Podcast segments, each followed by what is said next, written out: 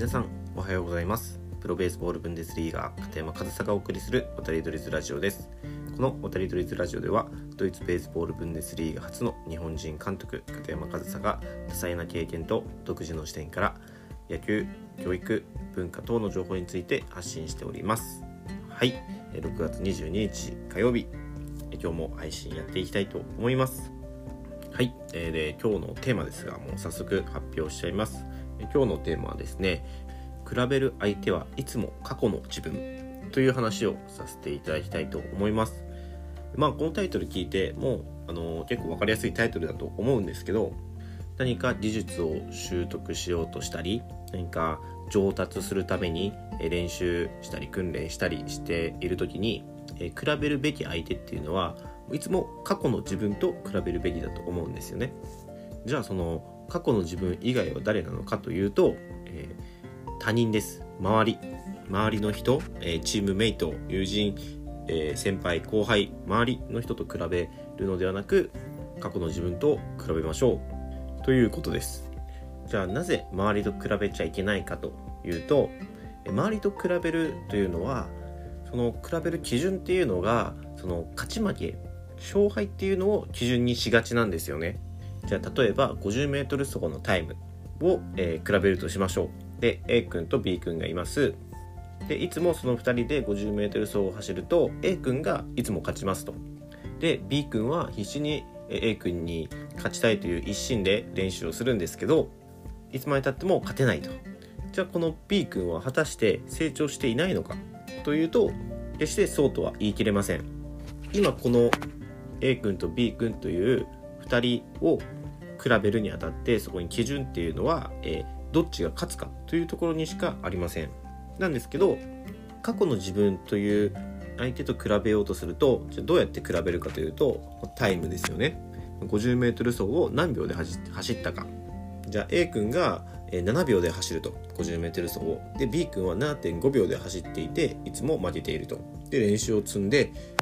B 君が7.3秒で走れるようになりましたと。でも結局 A 君には負けてるわけじゃないですか B 君は。7秒と7.3秒であれば。でも B 君はその過去の自分と比べた場合7.5秒の過去から7.3秒の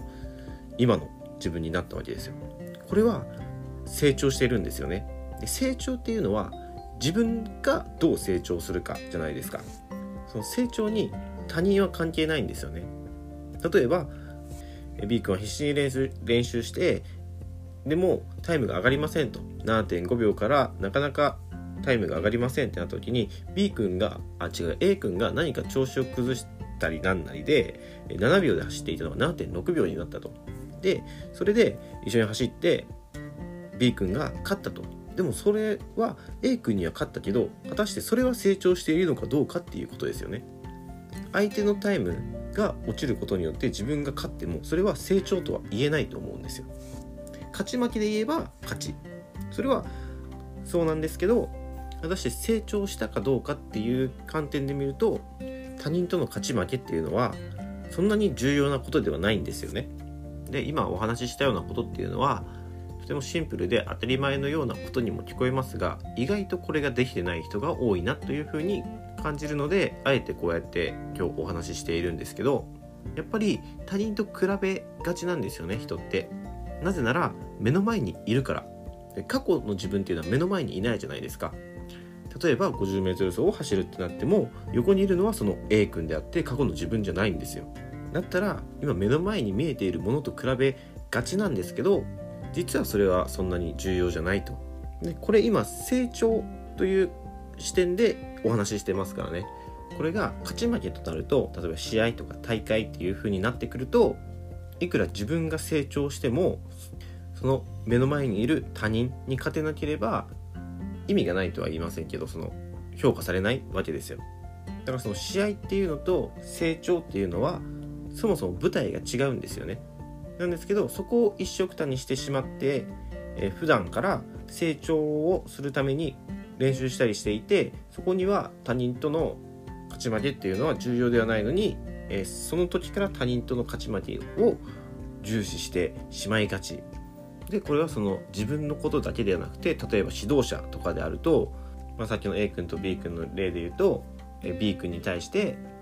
なかなか A 君に勝てないことを成長していないと判断してしまう指導者もいるとでも指導者見るべきはそれは A 君と B 君の相対評価ではなくて B 君個人に対する絶対評価が必要なんですよ。もうその子が成長したかどうか。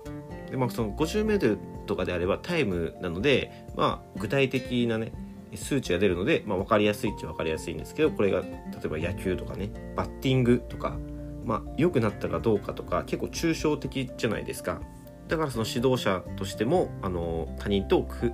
べた方が比べやすいんですよ。なんですけどそれはあまり適切ではないと。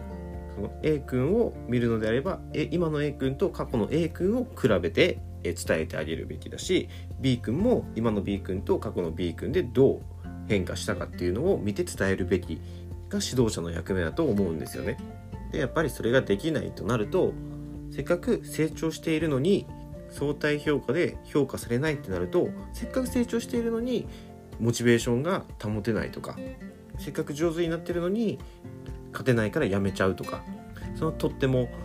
もったいないことが比べる相手が違うだけで起こり得るんですよね。それはやっぱり避けるべきだと思うので今日は、え比べる相手はいつも過去の自分という話をさせていただきました。いいんですよ他人のことはもう自分がどう成長したかその子がどう成長したかっていうのが一番大事なことであって勝ち負けというのはそんなに重要じゃないと、まあ、勝ち負けっていうのはわざわざ人が判断しなくても結果として出るわけですからね。しっかり過去の自分から成長できていればそれを繰り返せばその他人にも勝てると思いますし仮に勝てなくてもそれがダメということではないんですよ。成長してるからそれはそれでいいんですよ、まあ、スポーツでも勉強でも、まあ、自分自身のことでもその教える相手に対してもその比べるべきは過去の自分ということを